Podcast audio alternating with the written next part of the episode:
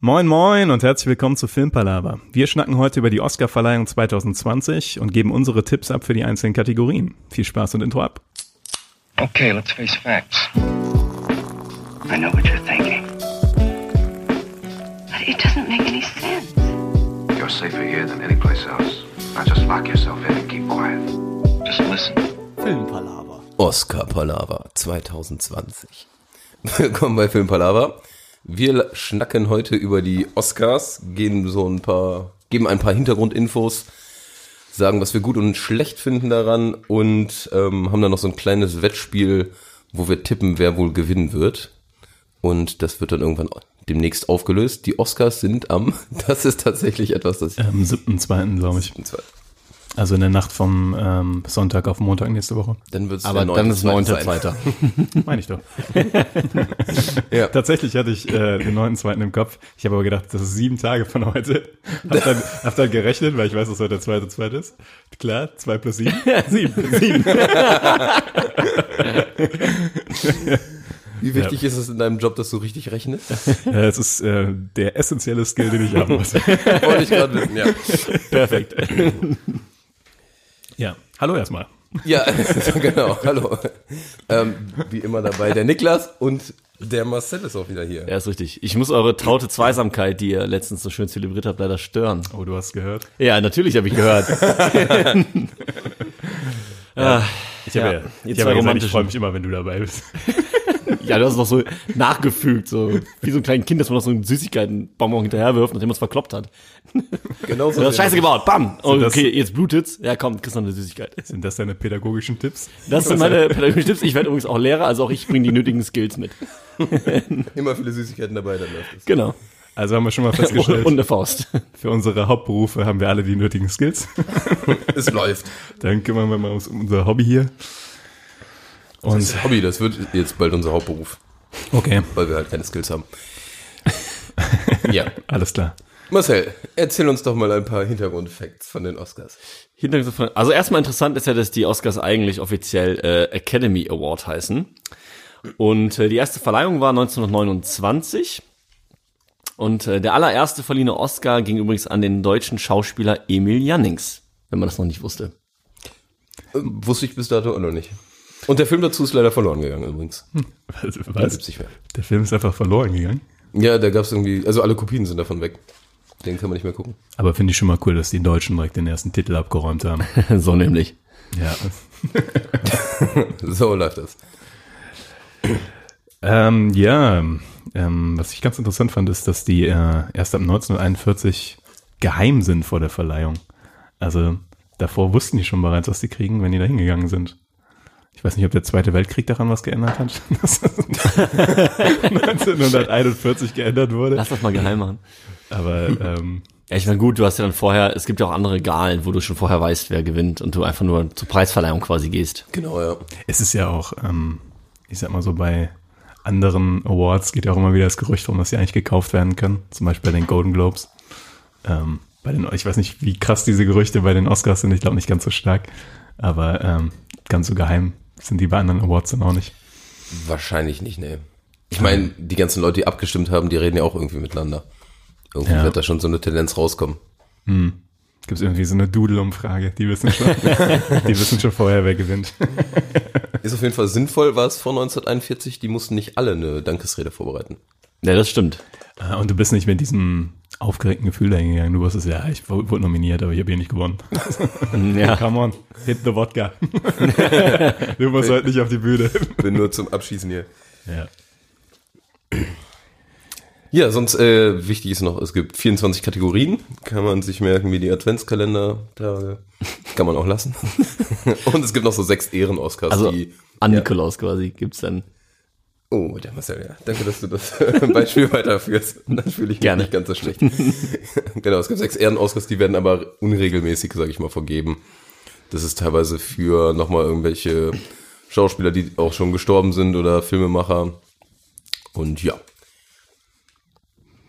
Ja, interessant ist vielleicht auch noch, dass es die meisten Nominierungen für die Filme Alles über Eva, ein ganz alter Film von 1950, ähm, Titanic und La La Land tatsächlich gab, mit jeweils 14 Nominierungen. und dass die erfolgreichsten Filme, was dann letztendlich auch die Gewinne angeht, ähm, Herr der Ringe 3, äh, Titanic und Ben Hur sind mit jeweils elf Auszeichnungen. Elf ist echt schon eine Ansage. Das ist echt Das ist richtig ziemlich viel. ja. Wie viel hat sie vom Winde verweht? Zehn Zehn? Auszeichnungen. Ah, krass. Also Okay. knapp, knapp vorbei. dran Aber ich finde zum. Beispiel spannend, ne, dass ähm, Herr der Ringe 3 und äh, Ben Hur ja scheinbar unter 14 Nominierungen hatten. Logischerweise. Aber elf Auszeichnungen bekommen haben. Das heißt, die haben quasi in allem, wo sie nominiert waren, auch gewonnen. Ja, die haben es effizient Na, gemacht. Allerdings, ja. Die haben denen einfach gesagt, so, wenn wir nicht, also wir wollen keine Kategorie, wo wir nominiert werden und nicht gewinnen. Ja, Niklas, möchtest du uns mal was über das Nominierungsverfahren erzählen vielleicht?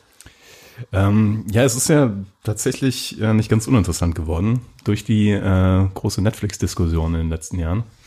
Weil der eine oder andere wird schon festgestellt haben, dass Netflix also halbwegs äh, bei den Oscars angekommen ist. Was nicht ganz selbstverständlich ist, denn ein Film muss, damit er sich für die Oscars überhaupt qualifiziert, äh, in Kinos in LA gezeigt werden, und zwar zwischen dem 1. Januar und dem 31. Dezember. Was für Netflix-Filme natürlich bedeutet, sie müssen neben ihrem Netflix-Release auch ein Kino-Release haben. Was zu zum Beispiel so Phänomenen führt wie Irishman, die in irgendwelchen Independent-Kinos laufen. Oder auch Parasite, nee, Parasite ist das falsche Beispiel. Ist Marriage Story, muss dann ja auch in, in Kinos gelaufen sein. Ja, muss. Ja. Genau, ja. Es muss ja, ich glaube gar nicht, dass viele Kinos das sein müssen. Aber prinzipiell kannst du ja einfach eine Privatvorstellung, eine fette machen. Ich glaube, Oder es eine gibt, es gibt, öffentliche so, es gibt auch so eine ne? Mindestanzahl, glaube ich. Also es müssen Ja. irgendwie so, ich weiß nicht, über einen bestimmten Zeitraum zehn Kinos gewesen sein oder sowas. Aber das kriegt man in LA, glaube ich, ganz gut hin. Ja, und ich finde es interessant, dass tatsächlich, können wir später vielleicht noch ein bisschen näher drauf eingehen, aber dass die Netflix-Filme tatsächlich jetzt in den Oscars richtig angekommen sind. Vor Also zwei Jahren, richtig. vor zwei Jahren war das noch eine Riesendiskussion. Das war jetzt noch, als es um Roma ging. Mhm. Da, da hieß es noch, ja, ist ein Netflix-Film, der hat eigentlich keine Chancen. Und jetzt ist das eigentlich zur Selbstverständlichkeit schon geworden. Ja, oder viele meinten ja auch, dass Netflix-Filme da nichts zu suchen haben. Ja, das äh, Was ja einfach Quatsch ist. was aber Quatsch ist. Ne? Finde ich auch. Das sind wir, glaube ich, einer Meinung. Ja, aber es gibt auch ähm, so Mindestanforderungen an das Format von dem Film. Ne? Ähm, weißt, weißt du das, Tobi? Nee, das kannst du ruhig machen noch. ich hab, Also, ich,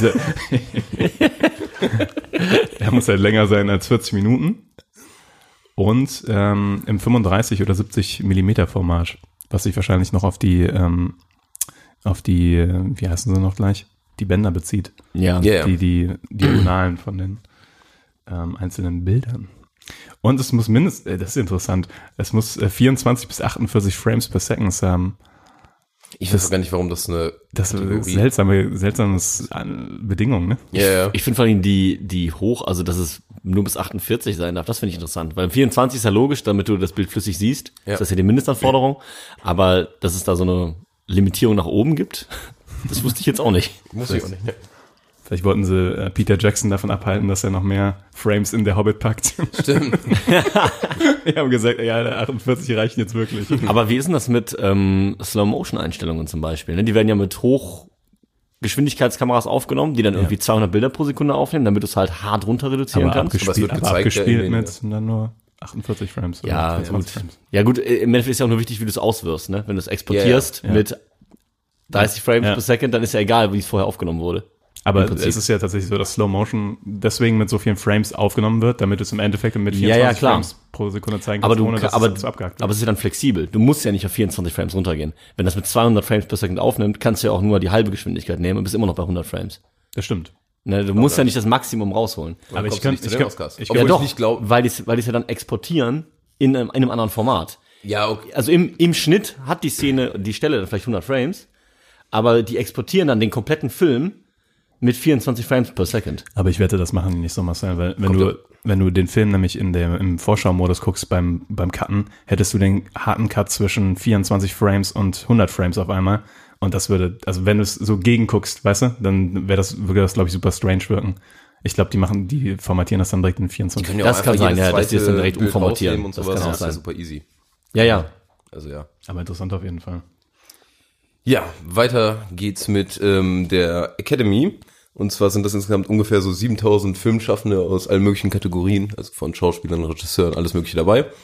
Die sind von irgendeinem Kongress, sage ich mal, werden die irgendwie eingeladen und da weiß man auch nicht genau, wie das funktioniert. Zum Großteil sind die auch geheim, also man kennt jetzt nicht alle da. Aber aus Deutschland sind beispielsweise dabei ähm, Fatih Akin, Diane Krüger und Daniel Brühl. Das sind so Namen, die man vielleicht schon mal gehört hat. Diane Krüger. Kennst du nicht? Doch, klar kenne ich ich die. Ich überlege, ob ich gut Diane finde, dass sie dabei Kruger. ist. Ich weiß noch nicht, wie es dazu kommt, dass die dabei sind und keine anderen. Also es sind ja auch andere noch, das war jetzt nur ein Beispiel. Aber naja. Das ist schon interessant. Mich würde mal interessieren, wenn man in diese, ähm, so Mitglied von der Academy wird. Ob man einfach gefragt wird irgendwann oder ob man sich da bewerben Ich glaube, muss. wenn du einfach berühmt genug bist, kriegst du eine, also kriegst du eine Anfrage dann, ja. Ja, Ähm, ja, im Prinzip läuft es dann so ab, dass äh, jeder seine, quasi seine persönlichen zehn besten Filme oder eben Personen, es gibt ja verschiedene Kategorien der Nominierung, ähm, nennt. Und alle müssen dabei ähm, für bester Film stimmen. Ansonsten wird es mal ein bisschen aufgeteilt, nämlich dass quasi nur Regisseure andere Regisseure sozusagen nominieren und Schnitttechniker Schnitttechniker etc. Also es wird dann ein bisschen aufgesplittet, aufgesplittet dass wirklich nur die Leute ähm, die Leute nominieren, die auch in dem in der Kategorie Ahnung davon haben. finde ich auch sinnvoll. Genau. Ich dachte, ähm, äh, mag ich mich geirrt haben. Aber ich habe, hatte irgendwie im Hinterkopf, dass die das tatsächlich geändert haben. Das mittlerweile. Ach nee. Nee, okay, sorry, ich bin ein bisschen verwirrt. Ähm, nee, ich hatte, ich hatte tatsächlich im Kopf, dass die jetzt teilweise auch für die anderen Kategorien eingeführt haben, dass da ähm, alle mit, also oder sehr viel mehr mit abstimmen dürfen, weil Abstimmen am Ende ja, aber nicht nominieren. okay. Ach Das ist ein Unterschied, ob du nominierst oder abstimmst, ist ja ein, ah, okay, genau. also da ist. Die dürfen nicht nominieren, noch. die dürfen nicht nominieren, aber im Endeffekt trotzdem abstimmen. Weil da habe ich nämlich eine Kontroverse gehört, dass bei diesen technischen Kategorien viele diese nominierten Filme im Endeffekt dann gar nicht gesehen haben und trotzdem abstimmen dürfen. Da Ja. kommen wir gleich zu, da nimmst du jetzt was vorweg, aber ja, ganz sicher. Ja, aber passt gerade gut. Ja, was gibt's, äh, genau, dann gibt's auch für so ein paar Kategorien spezielle Verfahren, also Kurzfilm, Dokumentation, das ist äh, irgendwie ein bisschen anders zum Teil geregelt. Ja, ähm, wie viele Filme werden denn nominiert? Oder wie viele Personen, Niklas? Ich glaube, das ist nämlich auch so ein Fakt, der geändert wurde in den letzten Jahren. Ne? Also es waren früher, glaube ich, in jeder Kategorie fünf. Ja, genau, das ist nicht ganz konstant immer. Ja. Aber nicht, also vier bis fünf oder so. Also dieses Jahr sind es, glaube ich, überall fünf. Außer bei bester Film, da sind es acht. Natürlich mit dem Hintergedanken wahrscheinlich, damit sie mehr ehren wollen, also dass, damit sie nicht so viele ausschließen wollen bei der Nominierung. Obwohl ich, äh, vielleicht, ich sehe gerade neun oder vielleicht sind es auch neun. Tatsächlich sind es Jahr. Ne? Aber ähm, da sind sie anscheinend bei bester Film ein bisschen flexibler.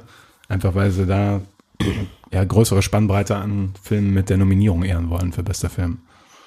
Und wahrscheinlich mit dem Hintergedanken, dass sie ähm, ihre, sage ich mal, Points von der Diversitätsskala abdecken wollen mit möglichst vielen Filmen. das wird Ein wahrscheinlich auch da Punkt, reinspielen, ja.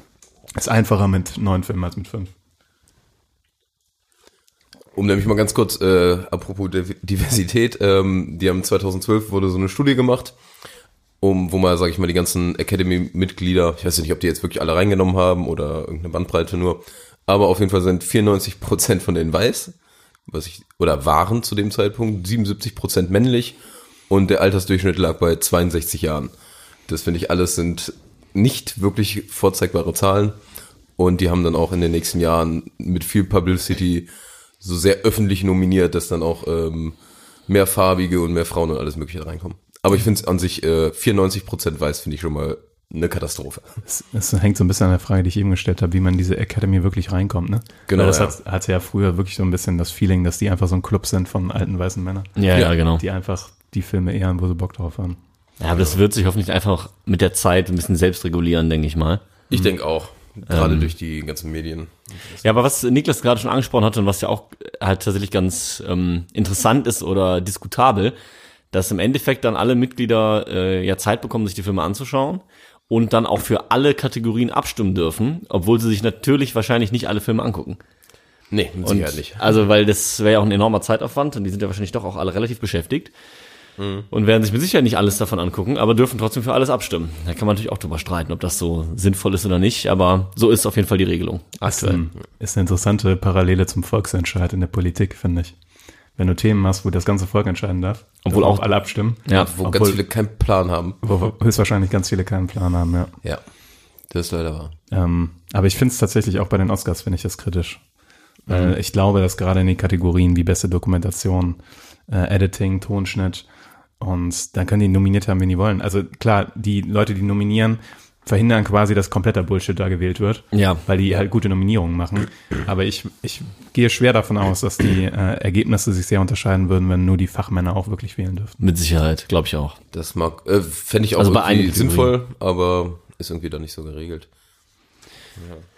Gut, okay, wollen wir noch kurz ein bisschen so auf Pros Kontras eingehen und dann noch mal ganz konkret in die Nominierungen vielleicht reingehen, dass wir da. Das können wir sehr gerne machen. Ein guter Vorschlag, Marcel. Dankeschön, Tobi. Ja, was äh, findet ihr denn, sagen wir, starten wir mal, was ist cool in den Oscars? Was habt ihr da so?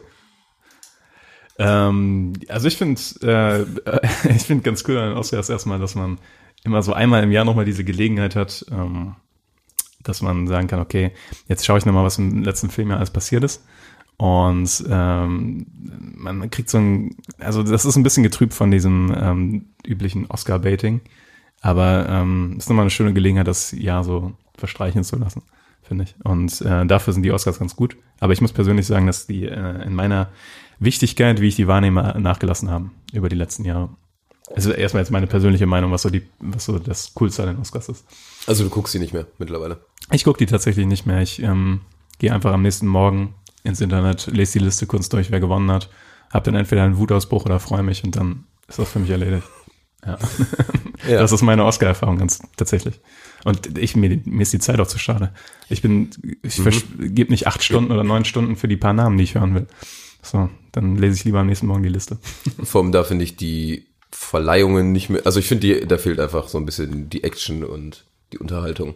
Das ist schon cool, die alle zu sehen, aber mir reicht da auch tatsächlich mittlerweile einfach so ein halbes Stunden Recap und fertig, ja. Wie ist bei dir, Marcel? Ähm, ja, ich habe tatsächlich überlegt, ob ich dieses Jahr noch mal gucken soll. Ich habe es jetzt die letzten ein, zwei Jahre auch nicht mehr gesehen, oder das letzte Jahr zumindest nicht. Ähm, jetzt ist es ja auch so, jetzt behalten sie ja das, das Konzept bei, dass sie es quasi ohne festen Host machen. Ähm, ja, macht finde ich, auch nicht unbedingt einfacher. So, man hatte irgendwie eine Person, die durch den Abend leitet, das fehlt jetzt halt auch. Ich meine, es war okay, aber ist halt so eine Sache. Und ähm, ansonsten finde ich es aber schon ganz interessant, gerade halt die großen Kategorien so quasi live zu, zu sehen, weil es mich dann schon interessiert. Aber es ist schon richtig, man, das Problem ist auch, es war ja früher, glaube ich, so, dass die ganzen kleinen Kategorien am, am Anfang kamen und dann die fetten am Ende. Das ist zum Teil noch ein bisschen so, aber ich glaube, das ist jetzt mittlerweile schon so, dass die auch mal so einen besten Hauptdarsteller so im, am Ende des ersten Drittels einstreuen. So dass du halt Weil früher Die eigentlich, ganzen Leute erst am Ende eingeschaltet genau, so, so dass du halt eigentlich wirklich die komplette Zeit gucken musst, weil du nicht weißt genau, wann die Kategorie kommt, die dich jetzt interessiert. Ja. Und das ist halt echt, wie du schon sagst, der Zeitaufwand ist schon enorm. Also Ja, das ist auch die Motivation dahinter, ist ganz klar Kommerzialisierung. Also sie wollen, dass du die Ja, ganze Zeit dran bleibst, damit die Werbepausen von denen Natürlich. Geld einbringen. Ja. Und dann, ganz klar. da siehst du, dass die Verleihung an sich halt mittlerweile zum Produkt geworden ist und nicht, es nicht mehr darum geht, dass äh, Leute, die richtig Ahnung haben, den Filmschaffenden dann die Preise verleihen. Das ist echt ein großer Kritikpunkt, finde ich auch, ja. Naja. Aber es, ich meine, es hat schon, schon ein paar coole Vorteile, äh, coole Pros. Also ähm, Ja, ich meine, es ist halt nach wie vor eigentlich dann so am Ende doch noch der größte Filmpreis. Der, Ja. der hat die meisten Leute erreicht. Ja. So, ne, die Goldene Palme in Cannes und sowas, das kennen dann ein paar Leute, die gucken das auch. die Golden Globes Globes auch. kennen auch ein paar, die sind dann schon etwas größer. Aber die Oscars, die sagen irgendwie jedem was. Genau, die kommen So. auch komplett bei den Medien an und bei allen Leuten eigentlich. Genau. Ich habe auch das Gefühl, dass das in Amerika noch viel krasser ist als hier. Also ich, ich glaube, wenn du da ein Academy Award Nominee oder Winner bist, dann bist du der Shit. Weißt du, die sind ja. generell so ein bisschen mehr auf dieses, wenn du deinen Super Bowl gewonnen hast und die Ringe hast, dann bist du der Ultimative und dann geht's nur noch darum, wie viele du hast. und ich glaube, ähm, das in Amerika ist noch ein bisschen ausgeprägter, dass wenn du einen Oscar äh, wirklich hast, ähm, dass du dann quasi es geschafft hast als Schauspieler. Also dann bist du wirklich was. Ist so, ja, ja, das stimmt schon. Ich, ich muss gerade lachen, weil ich hier noch ein schönes Kontra von Tobi lese. Kannst du, möchtest du da mal was zu, zu sagen über Pro7? Ach so. Musste ich eben auch lachen, als ich die Notiz gelesen habe. Ja, wenn, das lief doch sonst immer, meine ich, auf ProSieben, wenn man die Oscars geguckt Ja, hat. tatsächlich. Und ich finde, also ProSieben erstmal ist Sender, ja, macht seine coolen Serien, aber alles andere finde ich eher furchtbar. Und ich fand es dann immer ganz schrecklich, dass diese ganzen Kleiderchecks von diesen, meistens waren das, ähm, ja, ganz furchtbare Leute fand ich, die dann diese Kleider bewertet haben und was die für einen Anzug haben. Und ich dachte mir, Boah, das will ich überhaupt nicht gucken. Ja. Das ist einfach nur komplett auf dieses ProSieben. Äh, Das war immer die. TAF-Moderatorin, ne? Ja, Ist die ja, Carpendale irgendwie oder sowas, ja. sowas? Die hat doch den Carpendale geheiratet. ja, ja. boah, fand ich das furchtbar. Obwohl- ja, deshalb hatte ich es mir aufgeschrieben. Ja, aber ich wollte noch ein großes äh, Pro sagen, was ich nämlich eigentlich cool finde, oder vor allem, wo man sich jetzt, wenn man sich mehr mit Filmen beschäftigt, was dann cool ist, äh, dass jetzt nicht einfach nur bester Film, bester Schauspieler nominiert wird, sondern auch mal die ganzen Leute hinter der Kamera drankommen. Auf jeden also, weil das ja ein riesen, eine riesen Spanne an Menschen, die alle, glaube ich, sage ich mal, einen ziemlich coolen Job oft machen und dass die auch mal geehrt werden, weil das kommt bei den meisten Leuten, glaube ich, nicht an. Und selbst viele, die die Oscars gucken, sage ich mal, gucken das nicht oder achten da nicht drauf, denen ist dann egal, wer den Schnitt hat, weil die da keine Ahnung von haben. Ja. Das ist ja auch okay, aber für die Leute, die dann Ahnung davon haben oder die es interessiert, finde ich es cool, dass die geehrt werden. Da stimme ich Großer, das ist halt ein großer positiver Punkt. Ja, das ist wahrscheinlich sogar der größte. Ja. Ja.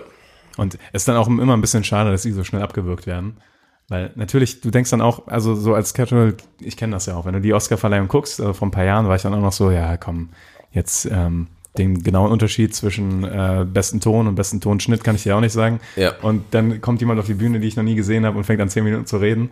Und dankt im Nachhinein irgendwelchen Leuten, die du noch nie gehört hast und Ja. fertig. Aber das ist eigentlich die falsche Einstellung, weil wenn du wirklich so Interesse an dem Filme-Business an sich hast und auch so an der Technik, die dahinter steckt und so, dann ist das eigentlich der Abend für die Leute, die das wirklich machen, handwerklich. Und nicht nur die Hauptdarsteller, die sowieso äh, das ganze Jahr den Arsch abgewicht bekommen. So. Ja, ist wirklich so. Genau, weil da, da kriegen die mal eine Stage. Deswegen finde ich es eigentlich auch, wie du schon sagst, eigentlich schwierig, dass die ähm, gefühlt die Hauptdarsteller etc. auch mehr Zeit kriegen, als zum Beispiel jemand, der jetzt Tonschnitt den Oscar gewinnt. Der wird gefühlt, ich weiß nicht, ob es so ist, aber Doch, gefühlt früher abgewirkt Ja, mit Sicherheit. als die anderen. Und ähm, aber auf der anderen Seite, ich meine, das, das Ding geht jetzt schon acht Stunden oder so. Ja. Dann wären es wahrscheinlich 14. So, das ist halt Ja, aber Das das, sollten Problem. sie lieber an anderen Stellen cutten. Also dann. Okay, Ja. aber ich sag mal so, immerhin, immerhin bieten sie ja mal die Bühne.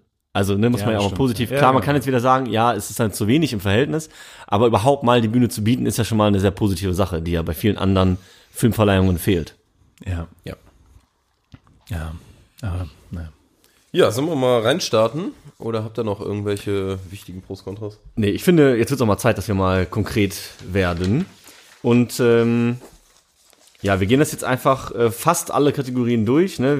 Ich glaube, Tobi hat es da so äh, fünf Stück ein bisschen rausgenommen von den 24. Aber nicht, weil die nicht wichtig sind oder so, sondern weil wir da einfach nur komplett random Ja. raten würden. Das war leider die Sache. Zum Beispiel bester Dokumentarfilm sind Filme nominiert, die keiner von uns, glaube ich, gesehen hat. Das heißt, es wäre auch jetzt unsinnig, da was abzustimmen. Oder Kurzfilm, ja. Genau. Ähm, und dann gehen wir die von hinten nach vorne quasi durch und ab der, ab den quasi Top 10 Kategorien äh, nennen wir auch alle Nominierten. Das heißt, wir nennen jetzt erstmal immer nur äh, unseren Tipp jeweils in der Kategorie. Und ab der Top 10 sagen wir aber auch alle Filme, die nominiert waren und nennen dann unseren Tipp mit einer kurzen Begründung. Und warum machen wir das alles? Äh, wir machen das, weil wir tatsächlich das auch hier festhalten. Der Tobi hat hier ganz, äh, Darauf wollte ich nicht hinaus. ganz vorbildlich, äh, doch, ich finde das aber kann man ruhig mal erwähnen, Tobi, äh, nämlich so eine Art äh, Stimmzettel hier für uns äh, drei ausgedrückt, wo wir nachher alle immer unsere gewählten Sachen ankreuzen können. Das heißt, wir können nach den Oscars auch auswerten, wer am besten getippt hat sozusagen. Und ähm, was kriegt denn derjenige, der von uns da am besten tippt? Lieber Niklas. Der kriegt einen Film. ja, wir haben beschlossen, dass ähm, der, der die besten Oscar-Tipps abgibt, von den anderen beiden äh, die Blu-ray eines Films seiner Wahl aus den Oscar-Nominierungen bekommt. Und deswegen, Wollen wir auf zwei hochstocken, damit es cooler wird? Ja, aber dann muss ich meine Nee. Tipps nochmal überdenken. Achso, okay, dann bleiben wir bei ja, einem. ich will schon bei einem bleiben. Na gut. und ähm, aber deswegen gebe ich mir jetzt auch richtig Mühe, Leute. Also Ja, jetzt. Ah, schauen wir mal, ne? die Blu-ray, die hole ich mir ab, ey. Denkst du? Ja, ich, das, die Sache ist halt wirklich, ich glaube halt bei ein, zwei Tipps, dass ich daneben liege, aber es halt gerne nehmen will. Aber wenn es jetzt um eine Blu-ray geht, ne? Ja, ist egal. Ja, das ich, bleib, ich, ich bleib mir jetzt treu. Ist auch wieder so ein, so ein klassischer, klassisches Ding bei Oscar Predictions. Du hast auf der einen Seite den Film, wo du glaubst, er soll es bekommen. Ja. Auf der anderen Seite kommt dann dieser Faktor rein, aber ich glaube nicht, dass die Academy dem den Oscar gibt. Ja. Und Ja, dann das man schon, denken, weißt ja. du, nehme ich jetzt meinen oder nehme ich den, wo ich glaube, dass die Academy den, der am besten gefällt. Ich bleib jetzt bei meinen Tipps, Ja. ist mir egal. Und dann gibt's noch teilweise, wo man will, dass die gewinnen und man die einfach nur deshalb nimmt. Genau. Also ich nehme es jetzt auch eher so als Anlass zu sagen, welchen ich davon am besten finde. Okay, habe ich sonst irgendwas vergessen vom Ablauf jetzt, wie wir es machen? Nee, ne? Ich glaube nicht. Okay, Gut. Dann lassen wir durch die ersten neun relativ flott und schnackig durchgehen. Genau. Ich starte einfach mal mit, wir haben Also wie gesagt, äh, ich sag mal ganz kurz, welche Kategorien wir nicht drin haben. Bester animierter Kurzfilm, bester Kurzfilm, bester Dokumentarfilm, bester Dokumentar-Kurzfilm. Und tatsächlich haben wir jetzt auch besser einen internationalen Film rausgenommen, weil wir einfach da nichts gesehen haben, bis auf einen. Und wir starten dann mit Ist eigentlich ein Wunder, dass es nicht besser internationaler Dokumentar-Kurzfilm gibt. Ja, ja, ja. und dann noch in animiert oder so. ja. ähm, bester Animationsfilm starten wir. Und ich würde einfach mal sagen, ich habe nicht viel Ahnung, ich nehme Toy Story. Den neuen Toy Story 4. Alles hört auf kein Kommando. Der Untertitel in Deutschland ist so grauenhaft. Ähm, Was, was, was nimmst du? Achso, ich dachte, Machen wir Nick, mal das wolltest du noch was dazu sagen, deswegen wusste ich jetzt nicht. Ähm, ja, ich habe da tatsächlich, ich bin da auch ein bisschen aufgeschmissen. Also äh, ich nehme jetzt einfach Drachenzähmen leicht gemacht. Drei, den ich nicht gesehen habe. Aber ich habe die ersten zwei mir als Hausaufgabe angeschaut. Äh, da können wir vielleicht im späteren Podcast nochmal drauf zurückkommen. Und äh, fand die sehr gut und sehr unterhaltsam und deswegen nehme ich einfach den. Ähm, ich nehme da tatsächlich, ich habe meinen Körper verloren. Ich habe den ähm, euch beiden empfohlen, ihr habt den wahrscheinlich nicht geguckt, ne? Nee. Noch nicht, nee. Der ist sehr künstlerisch, ähm, aber ich glaube, Drachenzähmen leicht gemacht ist ein, auf jeden Fall auch ein, ein guter Favorit, aber ich nehme mal, ich habe meinen Körper verloren. Der, Okay. Kann ich sehr empfehlen, das ist auf Netflix äh, für alle, die es ein bisschen künstlerischer mögen. Marcel. Next Category. Genau, das wäre äh, beste visuelle Effekte. Und da gehe ich tatsächlich einfach mal mit Star Wars, der Aufstieg Skywalkers, weil ich den optisch schon ziemlich nice fand. Tatsächlich schließe ich mich da an, Marcel. Ähm, das glaube ich auch, dass der den gewinnen könnte. Weil da so ein, zwei Szenen, wenn es gerade um Effekte geht, äh, der gute alte Blitzbaum. Der Blitzbaum. Guter Blitzbaum, ja. Ja, das könnte er tatsächlich holen. Ähm, stark Konkurrenz mit Avengers Endgame, aber Mhm, ich mir auch. Ich habe keine Ahnung, ob ich da voll falsch mit liege. Ich nehme tatsächlich der König der Löwen, weil ich das vom Animierten und alles einfach überragend fand. Ich fand das sah fast nach, das ist auch ein guter echt, Tipp. Also echt wie fast nach Doku-Style aus, zum Teil. Hätte auf jeden Und Fall fand ich krass.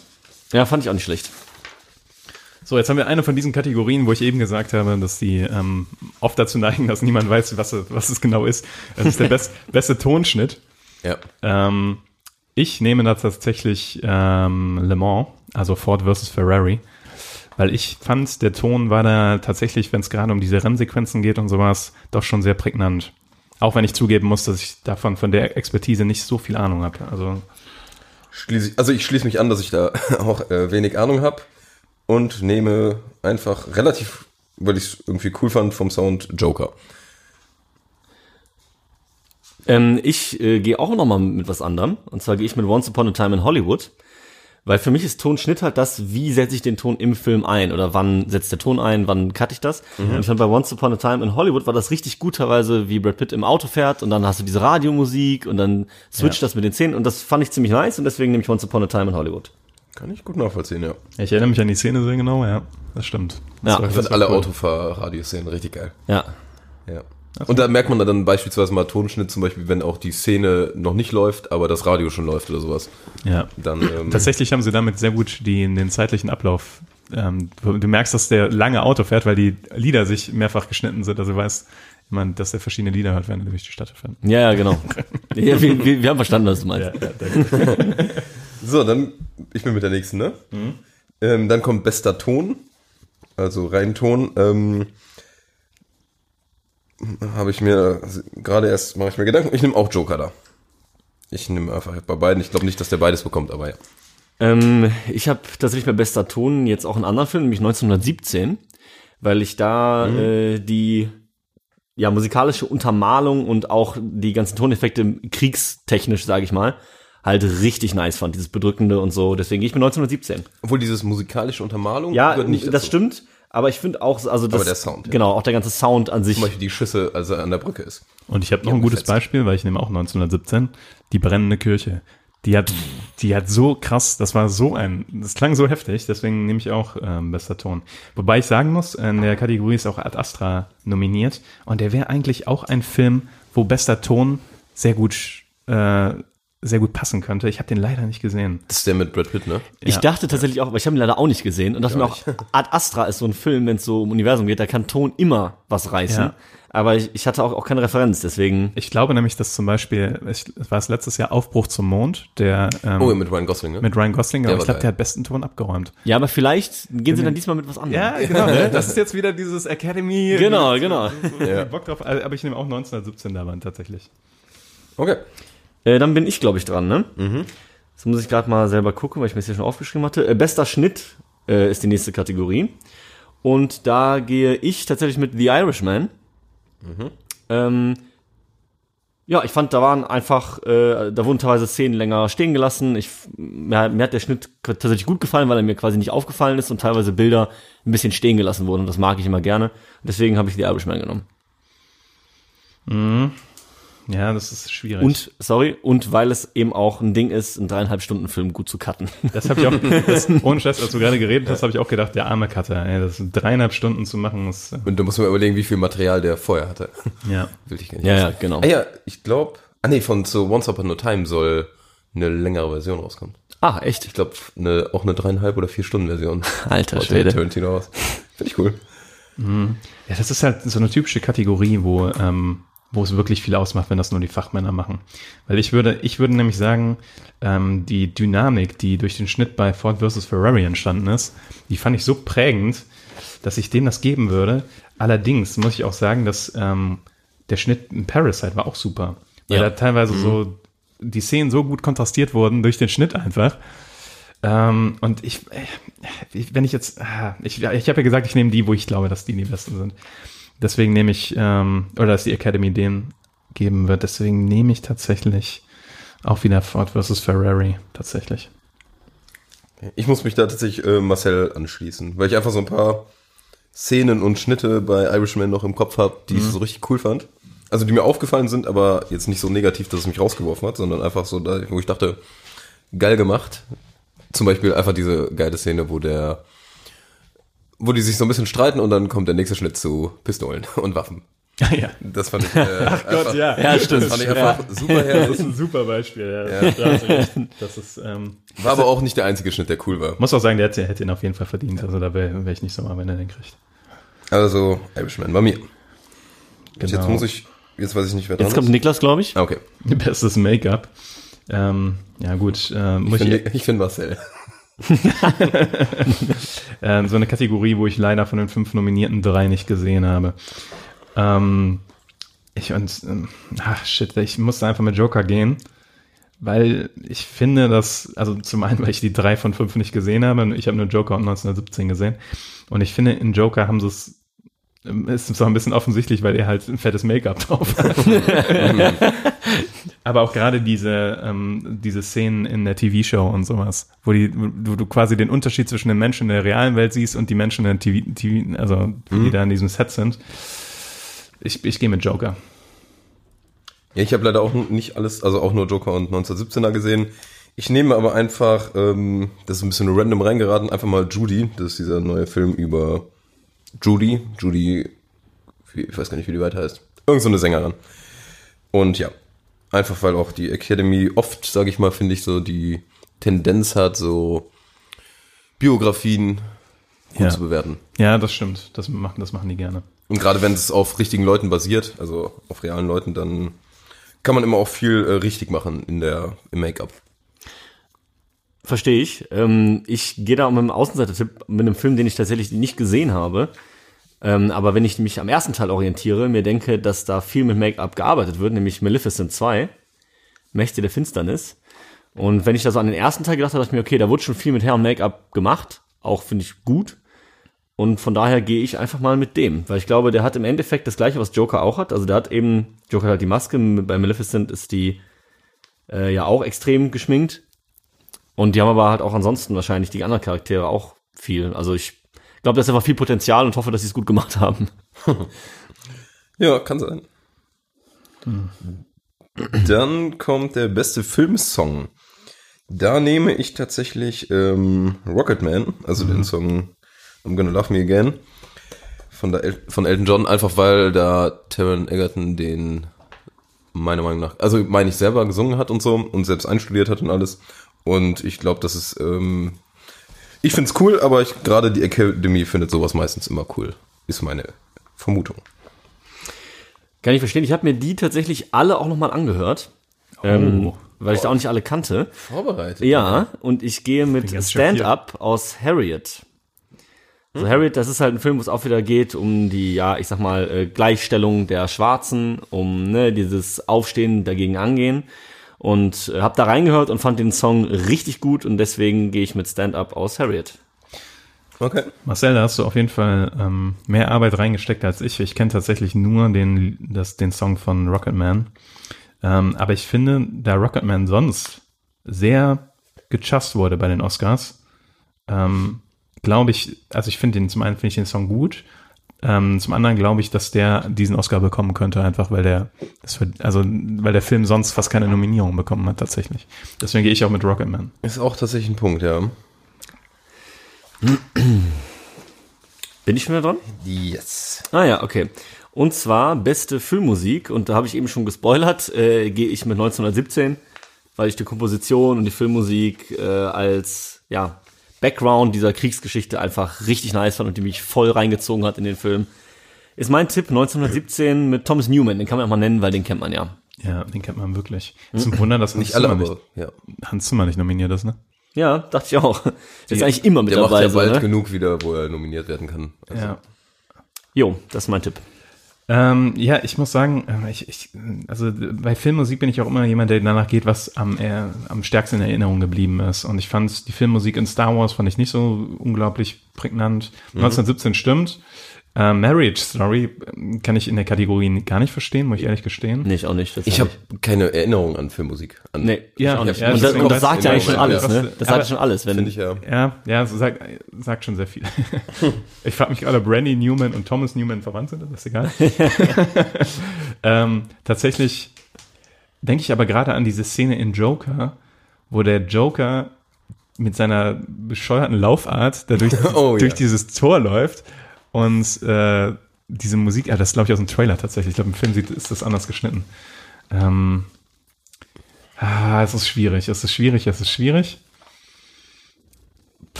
Ich glaube, ich gehe mit A Little Woman habe ich leider nicht gesehen. Ich glaube, ich gehe mit 1917 auch.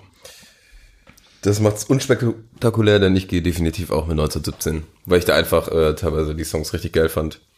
Und der Thomas Newman hat einen guten Job gemacht, würde ich sagen. Ich habe mir sogar mal bei Spotify nochmal so ein paar reingezogen und war cool. Hat mich auf jeden Fall beeindruckt, ja.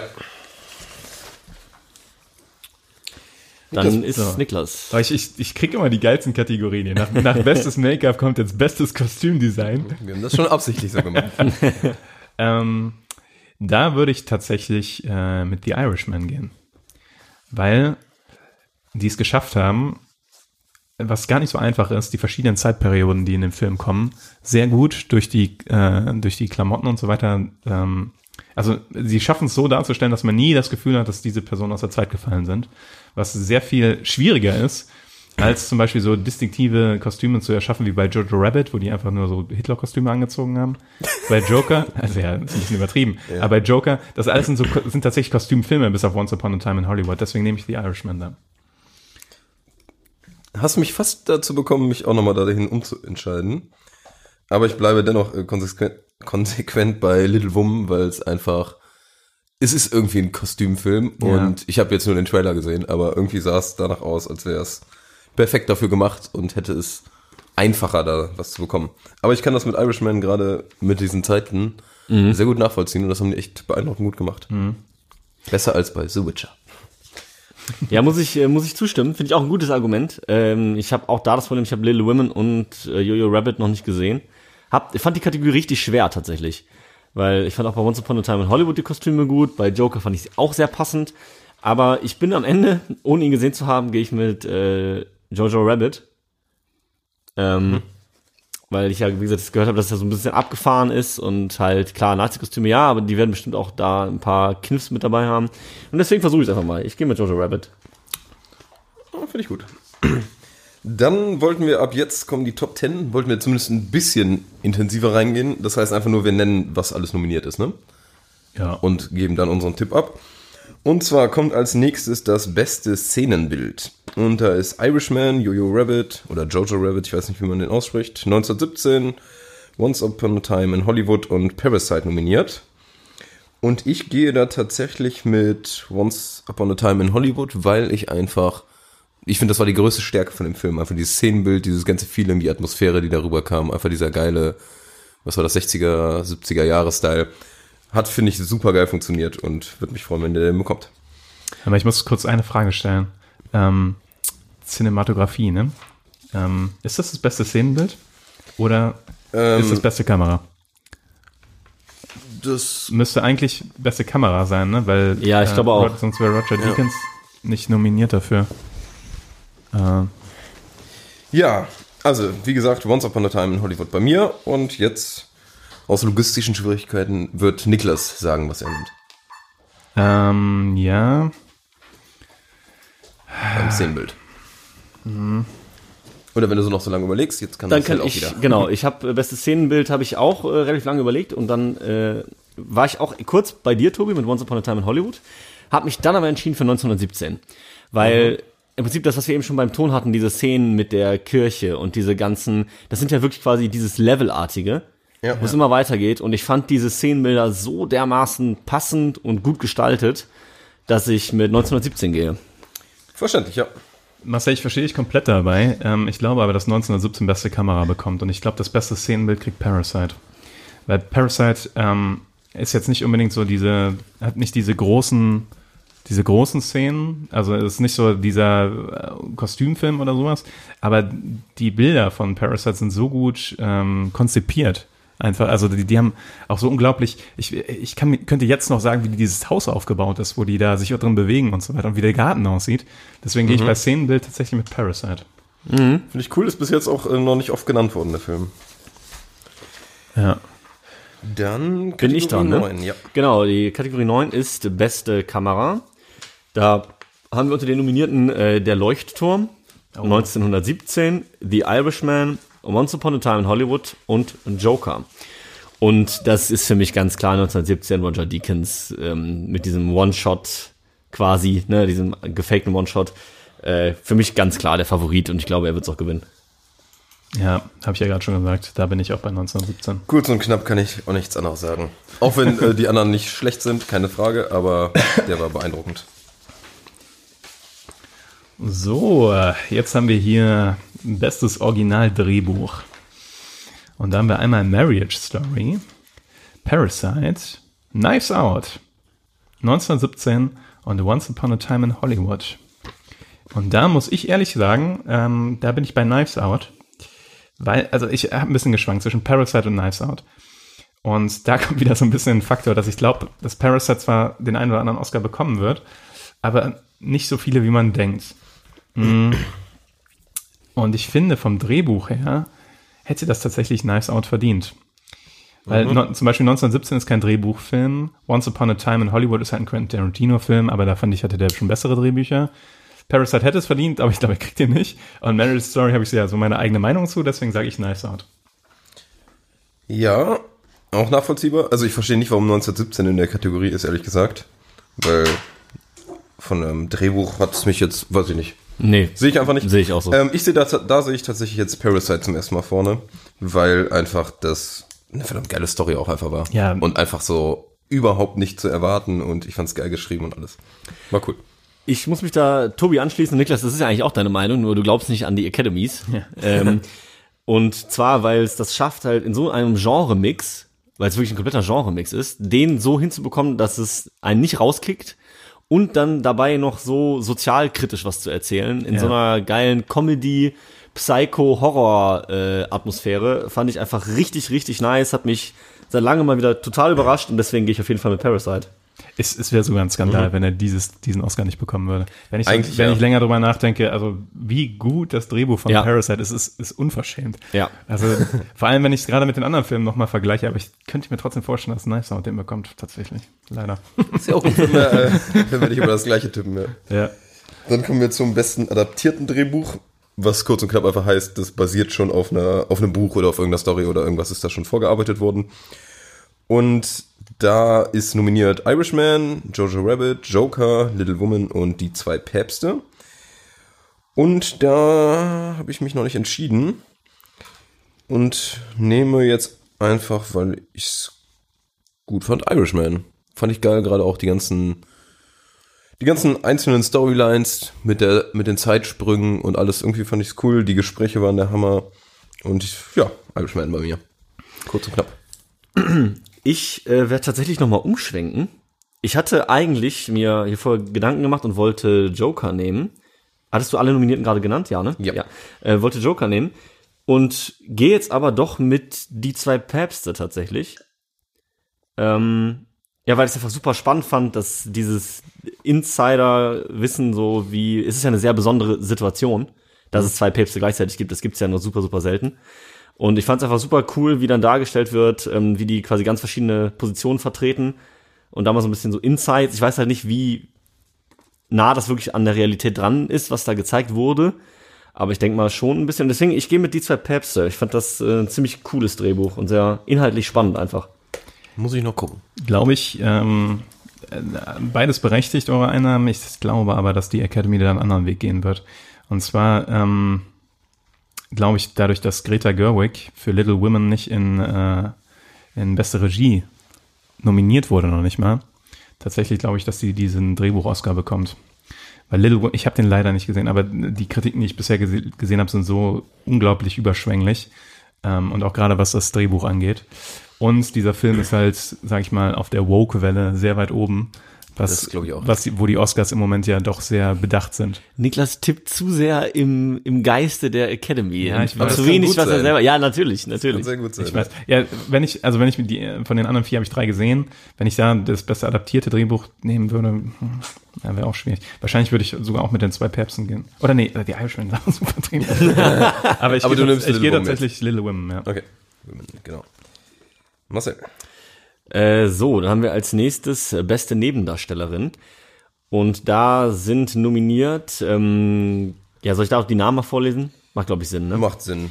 Äh, Das nominiert Katie Bates aus dem Film Richard Jewell, Lau- Laura Dern aus Marriage Story, Margaret Robbie, äh, Bombshell, Scarlett Johansson, Jojo Rabbit und Florence Puff, Puck, Pack. Puck, Puke aus Little Women. Und da habe ich das, wirklich das Problem, dass ich die Filme so gut wie alle noch nicht gesehen habe, außer Marriage Story. Und deswegen nehme ich Laura Dern mit Marriage Story. ja, ist ein bisschen schade, weil ich hätte da gerne eine, ähm, Fundiertere Meinung. eine fundiertere Meinung.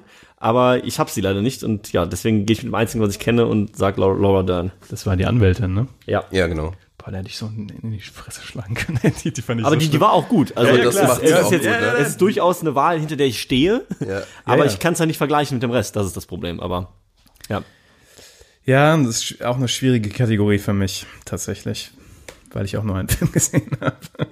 ja. Ah, das, ist, äh, das tut mir mal leid, weil äh, Bombshell ist auch komplett an mir vorbeigegangen. Ist der in Deutschland noch nicht rausgekommen irgendwie? Ich habe es auf jeden Fall nicht. mitbekommen. Also Das ist echt, ähm, weil Charlize Theron ja auch dafür nominiert ist. Und ähm, ein Film, in dem Charlize Theron und Margaret Ruby drin ist. Ach doch, das ist, wo die ähm, noch mit Nicole Kidman. Ja, Auf jeden genau. Fall, wo diese drei Genau. Frauen sind, die eigentlich fast gleich aussehen auf dem ja, Bild. ja, ja, ich kenne das der, Poster. Ich glaube, der ist noch nicht raus. Das kann sogar sein. Schwierig, schwierig. Ähm, ich, ich, äh, ich glaube, dass ich mit äh, Little Women gehe.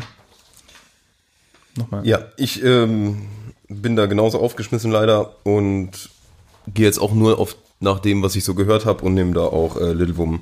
Also diese gute Florence. ja, jo. Niklas. Niklas. So, jetzt kommen wir zum besten Nebendarsteller. Da haben wir zum einen Tom Hanks für Der wunderbare Mr. Rogers, Anthony Hopkins für Die zwei Päpste, Al Pacino für The Irishman und Joe Pesci ebenfalls für The Irishman und Brad Pitt für Once Upon a Time in Hollywood. Und das ist auch so eine Kopfschmerzkategorie tatsächlich. Oh ja. Komplett. Komplett. Weil ich finde, Anthony Hopkins hat es für die zwei Päpste sogar verdient. Der hat das super gemacht. Ähm, Al Pacino allerdings in The Irishman war fast mein Highlight vom Film. Also ich fand, der hat so einen Spaß gemacht, als der, ähm, wie heißt der nochmal? Jimmy- Jimmy Ja, Hoffa. Hoffa, Jimmy genau. Hoffa. Der hat richtig Bock gemacht. Ich, Joe Pesci war aber auch ultra super. Ähm, bin mir da echt unsicher. Tatsächlich finde ich die Nominierung von Brad Pitt ein wenig seltsam. Der war Aber gut. der hat den Der hat gewonnen, den Golden. Globe, ne? Ich weiß. nicht Ich, so ja, okay. So, Niklas. Na? Jetzt noch mal da noch was. Ja, und der hat den, der hat den auch super gespielt. Ähm, muss man sagen. Aber ich, äh, für mich war das trotzdem keine Oscar-Performance von dem. So möge er wählen. Ich gehe tatsächlich mit Al Pacino. Okay. Ähm, ich gehe kurz und knapp mit Joe Pesci. Pesci. Pesci. Aus, Pesci, Pesci. ja. Aus äh, Irishman. Vielleicht auch einfach, weil es vermutlich so sein letzter Film werden wird und Ja, das dem kann vielleicht dann nochmal was hinterherwerfen. Aber ich fand den auch richtig geil. Der hatte, der hat so einen sympathischen Typen da irgendwie gespielt, aber der eigentlich nicht wirklich sympathisch war. Und hat das Hammer gemacht. Ja, hätte er auch auf jeden Fall verdient. Auch keine schlechte Wahl, Tobi. Also ich, Danke, Niklas. ich finde tatsächlich auch, wie ihr jetzt schon gesagt habt, dass die Kategorie echt schwer ist, weil ich es da auch vielen gönnen würde. Und ich gehe tatsächlich mit Anthony Hopkins, ähm, weil ich seine Darstellung von Papst Ratzinger halt richtig nice finde. Und das ist halt wieder sowas, was wir eben schon mal hatten. So die äh, Academy mag ja auch Biografien und sowas. Das ist sogar noch sehr zeitaktuell. Papst Ratzinger lebt ja de facto noch und ich finde Anthony Hopkins hat ihn sehr, sehr gut dargestellt und deswegen gehe ich mit ihm. Ist auch ein guter Tipp, weil die ja oft wieder dieses auf realen Personen basierende bevorzugen. Gehen wir weiter zur besten Hauptdarstellerin. Und da haben wir Cynthia Erivo für Harriet, Scarlett Johansson für Marriage Story. Ich weiß nicht, wie spricht man die aus, Niklas? Saoirse. Saoirse Ronan für Little Woman, Women, Charlize Theron für Bombshell und Renee Zellweger für Judy. Und da habe ich halt auch nur Marriage Story gesehen und gehe da auch nach Hörensagen auf Judy, also Renee Zellweger, weil ich da gehört habe, dass die ähm, ganz geil performt hat. Kurz und knapp. Ähm, ich mach's auch kurz und knapp, weil ich habe auch da das Problem, dass ich einige Filme nicht gesehen habe. Jetzt habe ich mir aber zum Glück ja noch den Soundtrack zu äh, Harriet angeschaut und äh, gehe jetzt mit Cynthia Erivo mit Harriet und äh, hoffe auf die Quote, so mies das ist. ja. Aber ich, äh, ja, gehe damit. Und ich weiß, wen Niklas wählen will. Ja, na, also ich, ich, äh, ich glaube, du denkst, ich nehme Saoirse Ronan, Ja. weil die, äh, weil ich die einfach sehr, sehr hübsch finde. Aber äh, wenn es nach dem Argument geht, würde ich auch Charlize Theron nehmen. Also sind, Ja, ja, ja, ja. Aber jetzt aus dem schauspielerischen Aspekt her, ähm, ich glaube, die Saoirse Ronan ist, äh, die hätte es vielleicht sogar verdient. Aber hat die nicht sogar für, für äh, Lady Bird? Ich weiß nicht, ob die da nur nominiert war, die war auf jeden Fall nicht verkehrt. Ja, ähm, bin da ein bisschen unsicher. Scarlett Johansson war tatsächlich, ja, ja. Scarlett Johansson war tatsächlich in Marriage Story sehr cool. Ähm, War die. Und war auch ein Ähm, guter Film dafür. ich glaube, ich nehme die sogar. Okay. Dann Marcel. Äh, bester Hauptdarsteller. Wir nähern uns langsam dem Finale. Top 3. Dritte Kategorie, bester Hauptdarsteller. Äh, nominiert Antonio Banderas für Leid und Herrlichkeit. Leonardo DiCaprio, Once Upon a Time in Hollywood. Adam Driver, Marriage Story. Joaquin Phoenix, Joker. Und Jonathan Price, die zwei Päpste. Und da gehe ich ganz klar mit Joaquin Phoenix und Joker. Glaube ich, muss ich nicht weiter erläutern. Überragende schauspielerische Leistung. Für mich Aber auch- der klare Sieger. Ganz gute Konkurrenz. Natürlich, aber Ja. ich sehe ihn da trotzdem in der Konkurrenz weit vorne. Da musste ich nicht, nicht, nicht lange überlegen, das war für mich recht eindeutig. Ja, schließe ich mich direkt an. Ich bin auch bei Joker. Und ich mach's kurz und knapp. Ich auch. So, beste Regie. Da haben wir einmal The Irishman von Martin Scorsese, Joker von Todd Phillips, 1917 von Sam Mendes, Once Upon a Time in Hollywood von Quentin Tarantino und Parasite von Bong Joon-ho. Verdient hätte es Parasite. Ähm, verdient haben es tatsächlich, finde ich, vier von diesen fünf. Ich finde, Quentin Tarantino hat für diesen Film nicht beste Regie verdient, obwohl ich Once Upon a Time super, trotzdem gut fand. Ähm, ich glaube nicht, dass Parasite ihn bekommt. Ich sage, Sam Mendes kriegt den von 1900. Nee, ich korrigiere mich. Martin Scorsese kriegt den. Nee.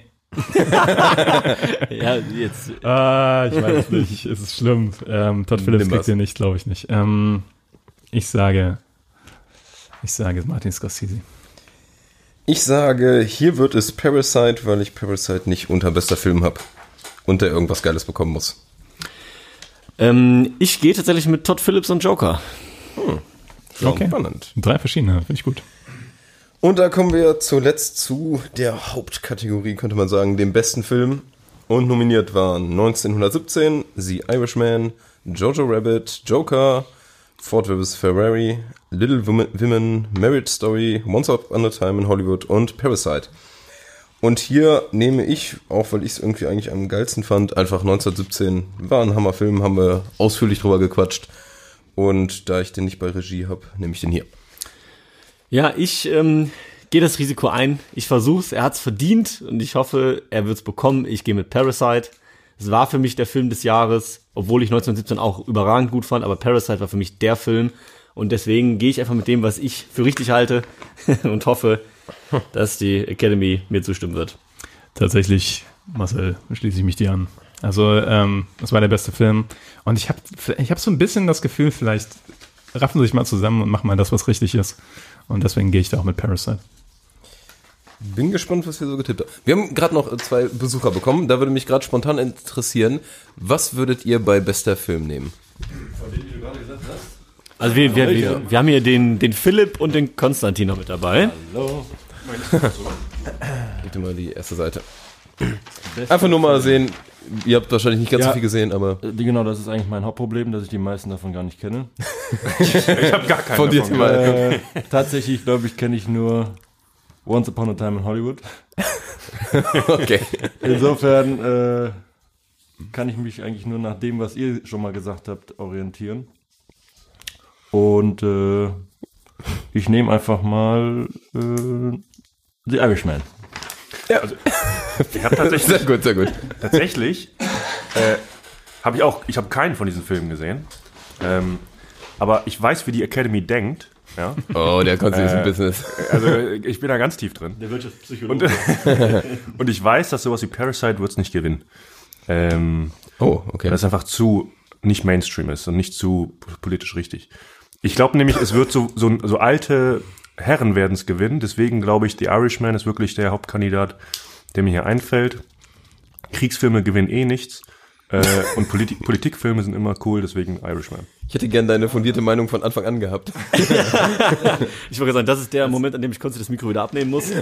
Nach dieser reicht. kläglichen Leistung hier. Es wäre aber, interessant- wäre aber interessant gewesen, wenn Konsti tatsächlich nur auf, auf den, seinem Gefühl, was die Academy tut, ohne irgendeinen Film gesehen zu haben, die Kategorie durchgeht und dann so tippt und dann. Warum ist da eigentlich nicht äh, die zwei Pizza dabei? Bei bester Film? Ich habe die Liste. Ist eine gute Frage. War nicht so gut. Ist eine gute Frage. gesehen und den fand ich überragend. Ja, ich fand den auch richtig nice. Das Ding ist, dass man dich gerade im Mikro überhaupt nicht gut hören Achso, ja, kann. äh, ist. Philipp hat gerade gefragt, warum die zwei Päpste nicht äh, mit bei bester Film sind. Und das ist eine berechtigte Frage, weil der wirklich ein sehr, sehr guter Film war. Obwohl Aber das sind auch Konkurrenz neun Filme, die ist, wirklich man nicht echt schlecht sagen. Ja, ist schon richtig. Die, also wa wahrscheinlich wäre er auf Platz 10 oder so dann gewesen. Also Gut. So, Gut, würde ich sagen, rappen wir das dann, äh, ja, ich würde sagen, äh, ich bin gespannt auf die Auflösung auf jeden Fall. bin ich auch.